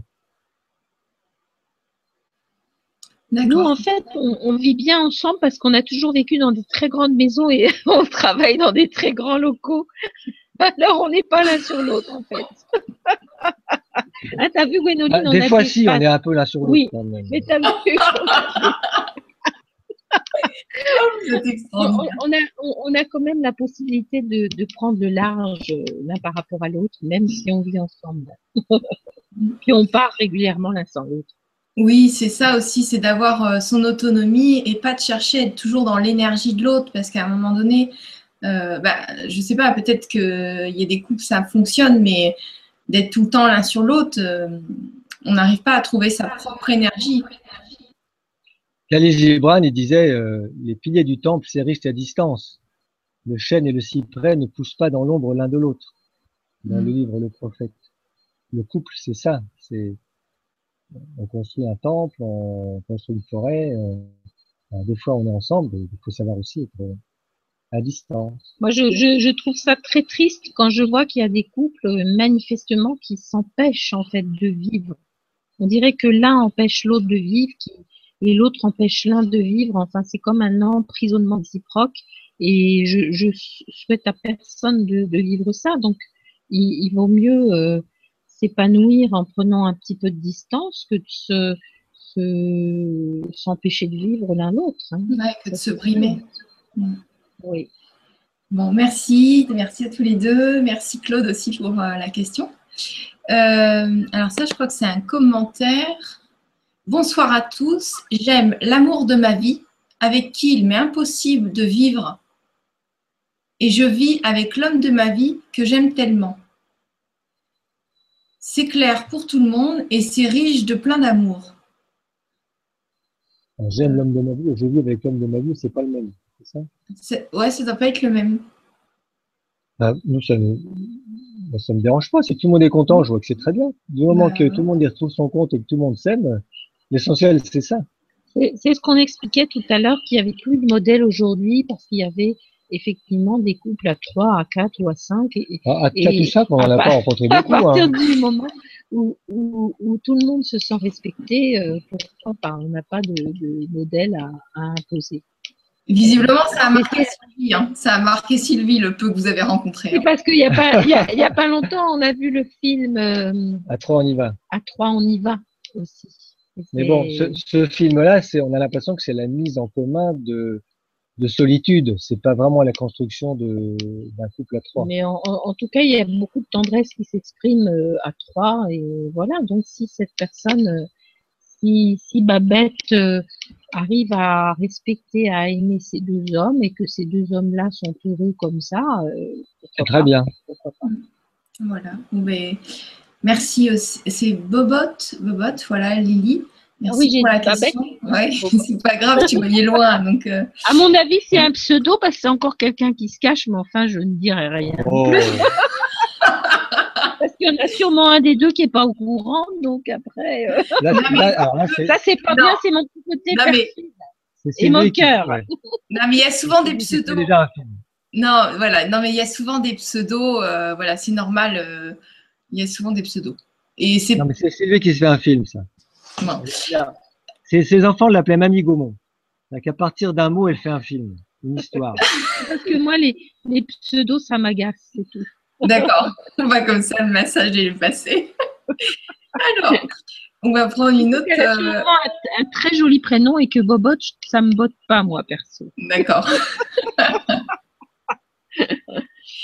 Alors, bonsoir tout le monde et merci pour cette conférence. Il est très important que les deux expriment leurs besoins et sentiments. Les hommes ont souvent du mal à conscientiser euh, leurs sentiments et encore plus de les exprimer. Comment aider à, euh, comment aider à ouvrir euh, leurs sentiments et exprimer? Ula. Dans la bonne communication, on explique que c'est important que la personne qui gère la communication exprime ce qu'elle ressent que l'autre ressent. Par exemple, euh, je te sens en colère, je te sens triste, je te sens euh, perturbé, enfin je te sens. Parce qu'à ce moment-là, ça permet à l'autre éventuellement de le reconnaître. Ça, c'est une des, démarches. Et surtout pas de dire tu es en colère, tu es triste, parce que là on est dans un jugement. dire je te sens comme ça. Et ça, ça peut aider, le, que ce soit l'homme ou une femme d'ailleurs, à remonter dans, à ressentir cette émotion. Et du coup, à remonter pour être, pour en sortir. Mm. C'est vrai que les hommes, nous, les garçons, on nous a élevés à, à surtout pas écouter nos émotions. Hein. Les émotions, c'est quoi? C'est la colère. Si tu es en colère, ben on va te foutre un gant d'eau fraîche sur la figure, on va te foutre au lit avec une fessée. Notre génération, c'était un peu ça quand on était enfant. La tristesse, ben, quand on est un garçon, d'abord on peut pas. Les filles encore, ça passe, mais pas les garçons. La douleur, la douleur, euh, quand on est un garçon, quand on tombe de vélo, ben, c'est tout, c'est pas grave, on ne pleure pas. Et ainsi de suite. Quand on prend toutes les émotions, dans notre génération, on nous a empêchés de les écouter. Donc à un moment donné, bah, il faut c'est un réapprivoisement de faire ça. C'est de, et ça, si la, la femme elle arrive à dire, bah, écoute, je te sens comme ça, ça veut dire qu'elle accepte que l'homme ressente ses émotions, alors qu'on lui a toujours empêché. Et ça, c'est un, ça se répète, c'est un apprentissage. Moi, j'ai mis du temps à exprimer mes émotions. Oui, ça n'a pas été facile parce que on nous a appris à se défendre, à se protéger, à, à pas montrer justement. Parce que montrer ses émotions, c'est montrer ses faiblesses. Dans un monde qui est un monde euh, un peu de guerrier, euh, montrer ses faiblesses, c'est, ça se fait pas. Donc, euh, je pense qu'on acquiert beaucoup de richesse en les écoutant, ces émotions. Et là encore, je pense que les femmes sont des initiatrices. Mais il vous faut un peu de patience aussi. Merci, merci à vous deux et merci Ula pour la question. alors, une autre question de Marie. Il y a beaucoup de couples qui ne durent que quelques années, mais qui parfois restent ensemble car ils ne veulent pas s'avouer leur échec. Je pense que le manque de dialogue est la responsabilité de beaucoup de séparations et de divorces. Qu'en pensez-vous? D'abord, vivre quelques années ensemble et être amené à se séparer n'est pas forcément significatif d'un échec, mais d'une expérience de vie qui a duré quelques années à partir du moment où on en a tiré les leçons et qu'on a appris davantage à aimer, c'est pas un échec. Ça devient un échec s'il n'y a pas de communication, si on se sépare en s'arrachant les cheveux ou les yeux, si on se sépare, en colère, si on se sépare sans amour. À ce moment-là, ça peut être un échec. Mais on ne devrait pas se séparer dans ces conditions-là sans avoir réglé les problèmes. Ça, c'est le dialogue. D'accord, merci. C'est sûr que le dialogue euh, est, est très important mais il faut peut-être se garder de, de, juger ces couples parce que parfois on a l'impression qu'il y a des couples qui partagent rien alors qu'en fait ils partagent peut-être juste le fait de se rassurer l'un l'autre. Des personnes qui préfèrent euh, vivre en couple que tout seul. Alors évidemment c'est peut-être pas le, le, grand amour euh, euh, tel que nous on, l'exprime euh, avec plein de choses à partager, mais il faut laisser aussi euh, la liberté à, certaines personnes de, de rester ensemble si ça leur convient. Après, on n'est pas dans le mystère de tous les couples. On ne sait pas toujours voir ce que les gens partagent vraiment. Hein. D'accord. Merci, merci à vous deux pour. Euh, je viens de lire un commentaire, je suis désolée. Euh... Après, j'ai pas forcément compris bien la, la, la question. Euh, beaucoup de couples ne durent que si, années. Oui, si, si. Vous avez, non, vous avez parfaitement bien répondu. C'est parce qu'en même temps, je lis d'autres questions. Ah, oui, oui, oui. Merci à tous les deux et, et merci à Marie. Euh, alors, j'ai vu tout à l'heure. Bonsoir. Mariée pendant dix ans divorcée, excusez-moi, j'ai un fou rire, je suis désolée. Bonsoir, mariée. On aime bien, hein, on aime bien. Bonsoir, mariée pendant 10 ans, divorcée pendant 10 ans, mais toujours en contact journalier avec mon ex, téléphone, sortie, assistante diverses. Nous allons nous remarier ensemble, nous avons évolué tous les deux et la compréhension est là.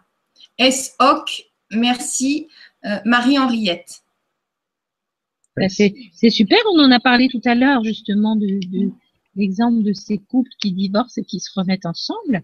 Et ben donc, ben bravo, c'est super Marie-Henriette et puis ben bonne continuation. en fait, ils ont acquis de l'autonomie et c'est parfait. Mm. Ouais. Peut-être que cette séparation leur a permis de devenir chacun de leur côté plus adultes et du coup de, de pouvoir repartir euh, plus solide ensemble. C'était euh, c'était bénéfique en fait, peut-être. Ouais. Voilà. Euh, je ris avec vous et oui, ils sont les deux au courant. C'est grâce à eux que je suis si riche et bebotte. C'est un surnom que l'on m'a donné étant petite et je l'aime autant que les personnes qui me l'ont donné. Mon prénom, c'est euh, Lydia Bise. Merci Bobot. merci, euh, merci, merci, Lydia et, et, pardon pour mon petit côté cynique euh, qui était très déplacé. en tout cas, moi je suis, je suis content d'avoir d'entendre une expérience comme ça de grande liberté par rapport à la culture traditionnelle du couple homme-femme être capable de vivre un amour comme ça, je trouve ça vraiment très très intéressant comme témoignage. Très intéressant, c'est pas le mot d'ailleurs, très très émouvant. Mm. Mm. Oui, c'est vrai que merci pour vos, partages. C'est enrichissant. Ouais, merci beaucoup. Mm. Alors, euh, bonsoir et merci pour cette vibra. Que pensez-vous de clore une relation sexuelle en, en disant proposant de rester en relation comme frère et sœur? Sylve, Sylve. Euh, oui, pourquoi pas, pourquoi pas, mais il faut savoir aussi que parfois les conseillers conjugaux proposent cela pour euh, permettre de, de, relancer aussi la relation sexuelle. C'est pas impossible aussi que ce couple redémarre un jour une relation sexuelle parce que euh, euh, ils ont peut-être euh, besoin euh, tout simplement de prendre un petit peu de recul et que leur amour, qui peut prendre en apparence une relation frère-sœur, leur permette d'approfondir d'autres d'autres facettes de leur relation et peut-être qu'ils se retrouveront un, jour, mais tout, tout, est possible. Il n'y a pas de, de règles. C'est-à-dire qu'à notre époque, on est quand même d'une vieille génération, euh, on commençait par se fiancer quelque part, on avançait ensemble, on, échangeait sur pas mal de points ensemble, et puis bon, nous c'était déjà encore, euh, on était encore des anciens, modèles, parce que on n'avait pas de relation sexuelle avant le mariage. Ça, c'est des schémas qui ont vraiment sauté. Mais aujourd'hui, ce qui se passe très souvent, c'est que euh, quand on dit je sors avec quelqu'un, ça veut dire en fait je rentre.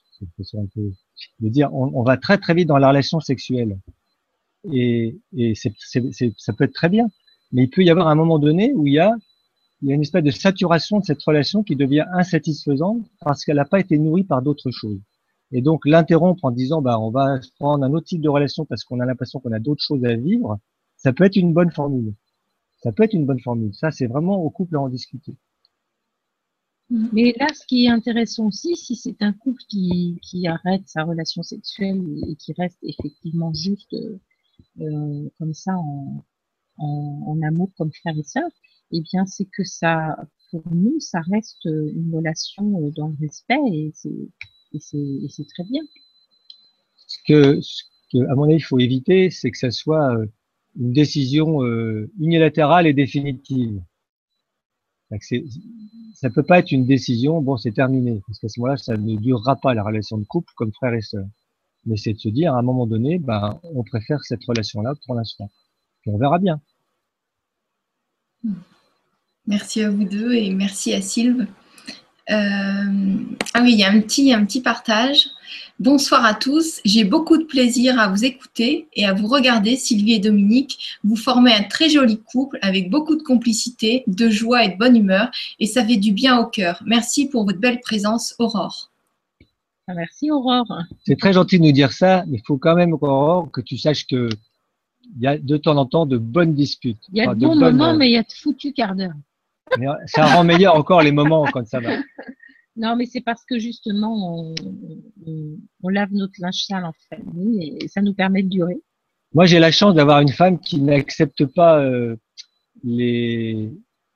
Qui ne peut pas rester sur quelque chose qui ne va pas. Quoi. Les non-dits. À un moment donné, il faut que ça, faut que les choses se clarifient. Alors que le l'homme en général, quand il y a un problème, il rentre dans sa tanière, il essaie de régler le problème, éventuellement il en parle, mais s'il peut ne pas en parler, c'est bien aussi. Alors que là, moi j'ai cette chance-là, c'est que de toute façon, je peux pas laisser quelque chose de côté, il faut que ce soit réglé. Et ça, c'est une grande richesse. Ça, c'est, fait partie des choses à. Merci, merci à tous les deux. Et merci Aurore pour ce commentaire. Alors, Ula qui nous poste une autre question. Il est certainement facile de demander de sortir la poubelle, mais il y a quand même des choses plus délicates qui perdent leur valeur quand elles sont exigées comme des cadeaux, une fleur, une tisane quand, on, quand elle est malade, etc.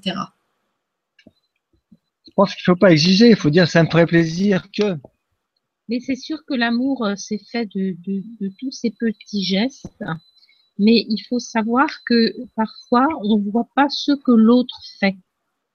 On, on, a des attentes euh, par rapport à nos schémas à nous et on ne voit pas forcément tous les, les, gestes d'amour que l'autre fait. Et c'était mon cas. Moi, j'ai un mari qui, qui, a mis 30 euh, ans à connaître ma date d'anniversaire, euh, oh. qui fait pas de cadeaux comme des fleurs et des choses comme ça, mais il fait énormément de choses pour moi.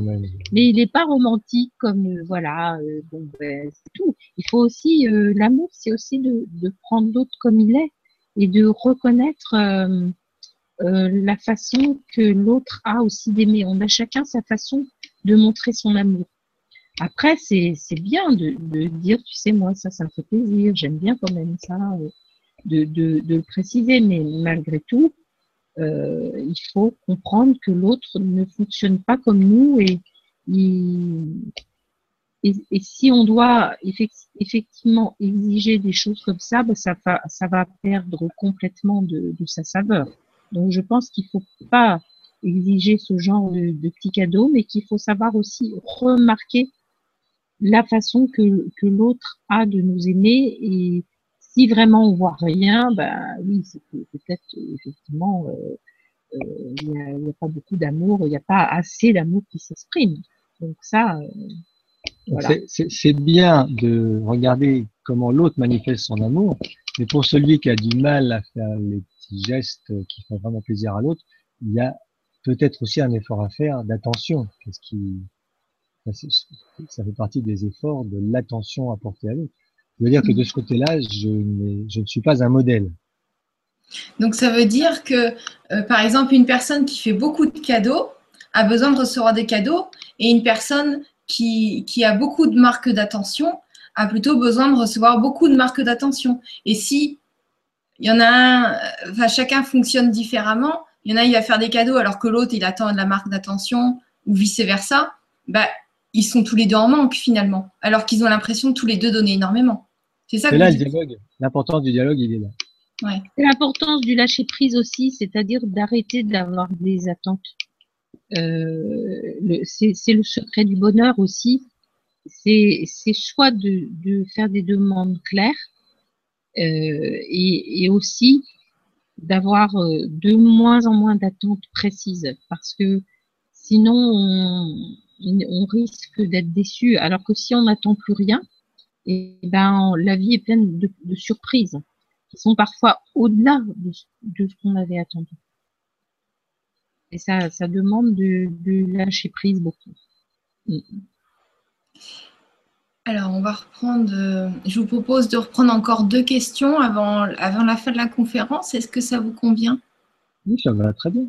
D'accord. Alors, euh, alors, une question de Marie. Il y a des femmes qui ont tendance à materner leur compagnon. Euh, il faut la juste mesure, amante, euh, femme, mère, sinon l'homme devient un enfant, cela conduit au divorce. Il y a des hommes qui recherchent leur mère dans une femme et parfois la femme tombe dans le piège. C'est pas une question, c'est une réalité. Voilà, donc Marie, tu as tout dit. Ben c'est quand même important aussi de, de, reconnaître que nous, les femmes, on attend aussi de, des, des hommes qui soient notre mère. Et que quand on attend une tisane et quand on attend tout ça, c'est ça aussi qu'on attend de l'homme. Et il faut pas, il faut arrêter de dire que les hommes euh, attendent une mère parce que tout le monde attend une mère. Parce que qu'on soit homme ou femme, la première personne qui nous a aimés, c'est notre mère. Et, on attend, on a la, nostalgie toute notre vie, si on a eu une mère aimante, de, de cet amour qui devine nos besoins, qui, qui nous dorlote, qu'on soit homme ou femme.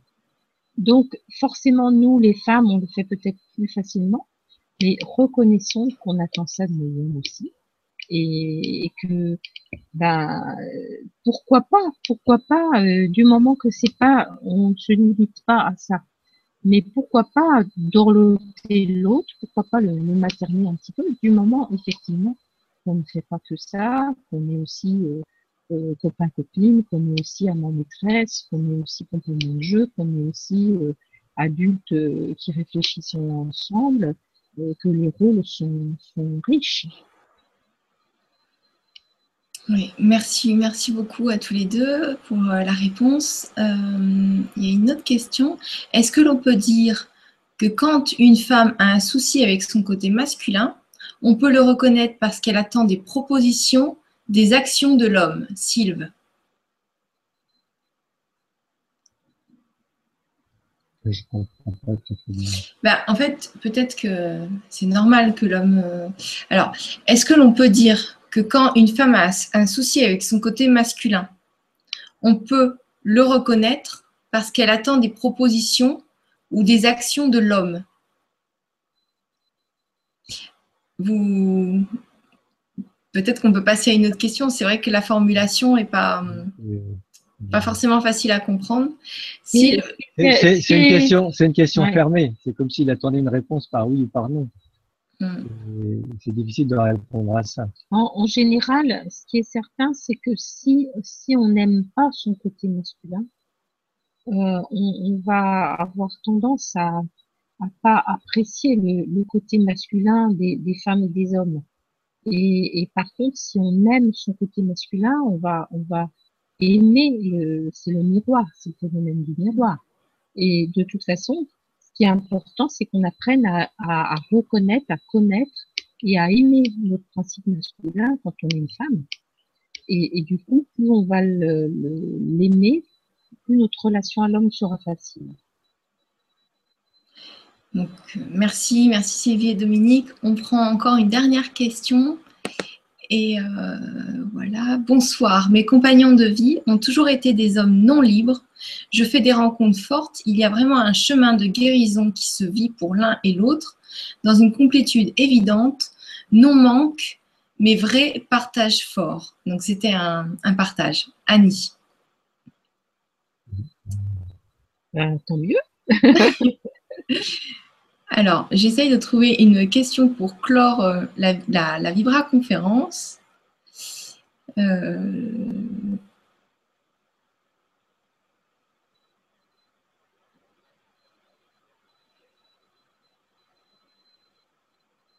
alors, euh, il y a beaucoup de partages. Merci beaucoup pour vos réponses.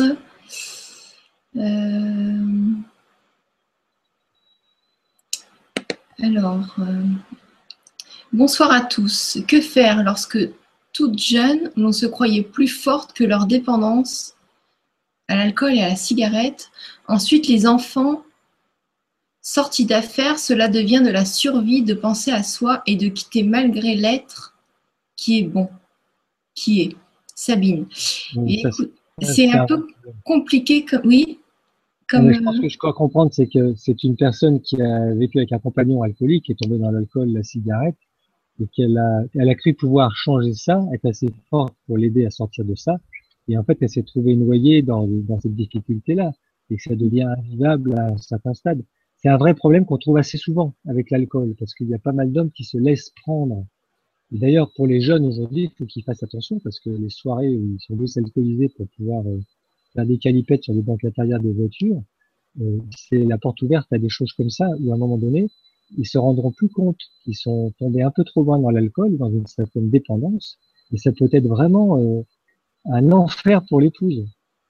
C'est quasiment impossible pour une épouse de sortir un, compagnon de l'alcool, si le compagnon n'a pas vraiment, vraiment envie de le faire. Ce qui est important, c'est de savoir qu'en général, euh, quand, on, quand on se met en couple avec quelqu'un de dépendant, c'est parce qu'on est dépendant soi-même et qu'il y a ce qu'on appelle une dépendance circulaire.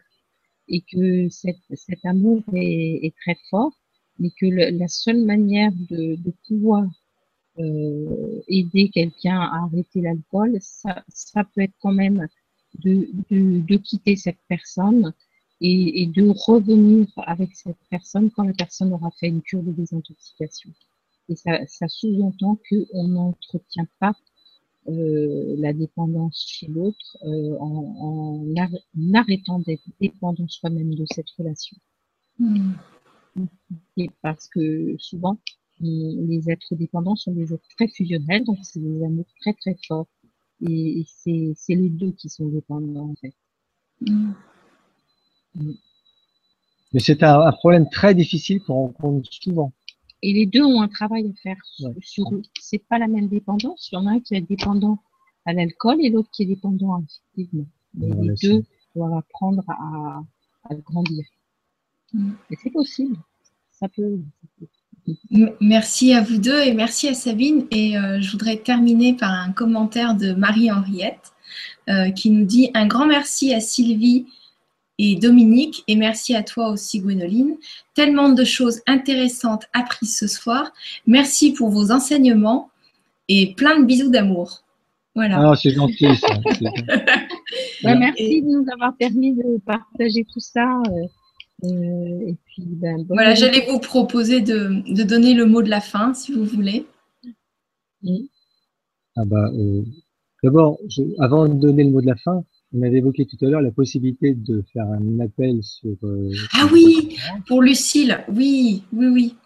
À savoir que notre fille euh, est à Psychoprate, une école de psychologie pratique. Elle a besoin de trouver un stage de fin d'études puisqu'elle est en cinquième année. Elle se retrouve aujourd'hui en difficulté parce qu'elle en avait trouvé un qui ne fonctionne plus et elle n'a pas beaucoup de temps pour trouver euh, un complément. En fait, il n'y a pas suffisamment d'heures. En fait, il y en avait un mais il y avait. Par hasard, par hasard, il y a une psychologue ou un psychologue qui habite à Vendée ou Paris et qui accepterait de prendre donc une étudiante en cinquième année de psychologie en stage euh, à partir de décembre, parce que Lucie a déjà trouvé un stage euh, pour 200 heures jusqu'au décembre, eh bien, bah, on serait ravis. Merci de passer par euh, Gwenoline. Bonne soirée. Alors, Lucille, elle est aussi lumineuse que nous. oui. Sinon, pour, la, Vibra conférence, c'est vraiment un régal de pouvoir euh, échanger, d'avoir euh, à la fois les témoignages des gens, euh, des très très beaux témoignages. C'est une grande richesse, merci. C'est une grande richesse. Vraiment, ce que vous faites, ce travail-là, c'est vraiment remarquable. De, vivre tout ça. merci. Mm. Mais ça, c'est Stéphane qui a créé la télé du grand changement et c'est tous les auditeurs euh, qui créent un peu plus chaque jour avec, euh, avec l'équipe, avec nous, avec euh, Marion, Nora, Julien, moi, Sylvie. D'ailleurs, voilà, on, sera, on sera le, du 19 au 21 septembre à Tours. ça va être encore une super rencontre avec plein d'intervenants dans un lieu magique, naturel. Donc voilà, je vous invite à à tout. Euh, ça va être dans. Alors, j'ai pas le lieu précis en tête. Ça va être dans un, grand, grand domaine avec un château, avec un, petit, un petit lac. Euh, ça va être. C'est somptueux. Il y, a tout, il y a toutes les informations sur la télé du grand changement avec euh, des photos. tout est. D'ailleurs, vous êtes bienvenus, Sylvie et Dominique, si vous voulez venir. Eh bien, on, va voir. C'est du 19 au 21. Voilà. Bon, bah écoute, peut-être à bientôt. Et bonne soirée à tous. Moi aussi, je vous embrasse du fond du cœur. Merci beaucoup. Merci beaucoup de nous suivre. Et je vous fais plein de gros bisous. Il y a une prochaine conférence, c'est euh, le 4, je crois que c'est le 4 avec euh, Arnaud Rioux. C'est euh, Éveiller le chaman qui est en vous. Arnaud Rioux, je le connais. Ah oui, oui, il fait beaucoup de stages aussi. C'était un homme très intéressant. Ouais, ouais, ouais il, est, il est génial. Bah, comme tous ceux qui passent sur la télé du Grand Changement, comme vous. bon, bah, je vous embrasse très fort et euh, portez-vous bien. À bientôt.